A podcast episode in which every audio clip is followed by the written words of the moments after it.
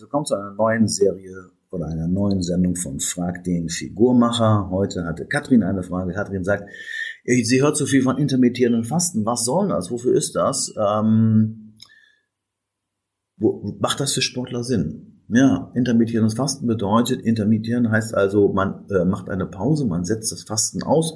Normalerweise fastet man 24 Stunden am Tag und intermittierenden Fasten fastet man halt 16, meistens 16 Stunden und 8 Stunden isst man am Tag. Es ist für Menschen ganz gut, die klare Regeln brauchen, die sagen, okay, alles klar, von 12 bis 20 Uhr zum Beispiel kann ich essen und danach nicht. Das macht schon mal Sinn für Leute, die sonst den ganzen Tag snacken würden, wenn sie diese klare Vereinbarung haben. Es macht Sinn für Leute, die mit ähm, hohen Blutzuckerwerten zu tun haben, Leute, die vielleicht hohen Blutdruck haben, Leute, die ähm, schon ähm, zum Diabetes, ähm, vielleicht Diabetes bekommen könnten aufgrund hoher Blutzuckerwerte. Wenn die mal lange Insulinpausen haben, dann macht das Sinn. Dieses intermittierendes Fasten ist auf jeden Fall was für Leute, die abnehmen möchten. Zum Zunehmen wird es nicht so gut funktionieren, weil man meistens in acht Stunden nicht so viele Kalorien aufnehmen kann. Natürlich geht alles, aber eigentlich macht man das intermittierende Fasten, um abzunehmen. Das kann man jeden Tag die Woche machen oder mal zwischendurch die Woche, dass man sagt, zwei, drei Tage die Woche, der Rest der Tage nicht und baut dann so sein Training drumherum, dass man dann äh, zum Beispiel, um, um äh, wenn es persönlich geht, äh, um 11 Uhr zum Training geht und um 12 seine erste Mahlzeit isst und verdient sich sozusagen seine Mahlzeit.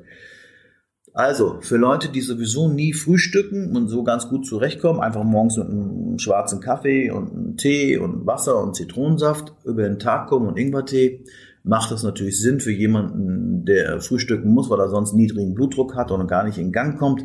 Für den ist es natürlich tödlich.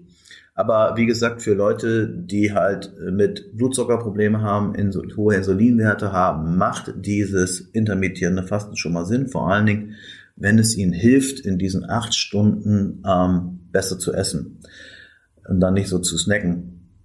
Es gibt im Bodybuilding eine Regel, die heißt, wenn du nicht viel essen darfst oder kannst, aufgrund deiner Diät, aufgrund deiner Kalorienbilanz, dann mach dir den Tag kürzer und das würde hier sehr gut funktionieren, dass man vielleicht von 12 bis 8 oder von 10 bis 18 oder von 14 bis 22 Uhr isst und sonst nur Wasser trinkt oder schwarzen Kaffee oder Tee.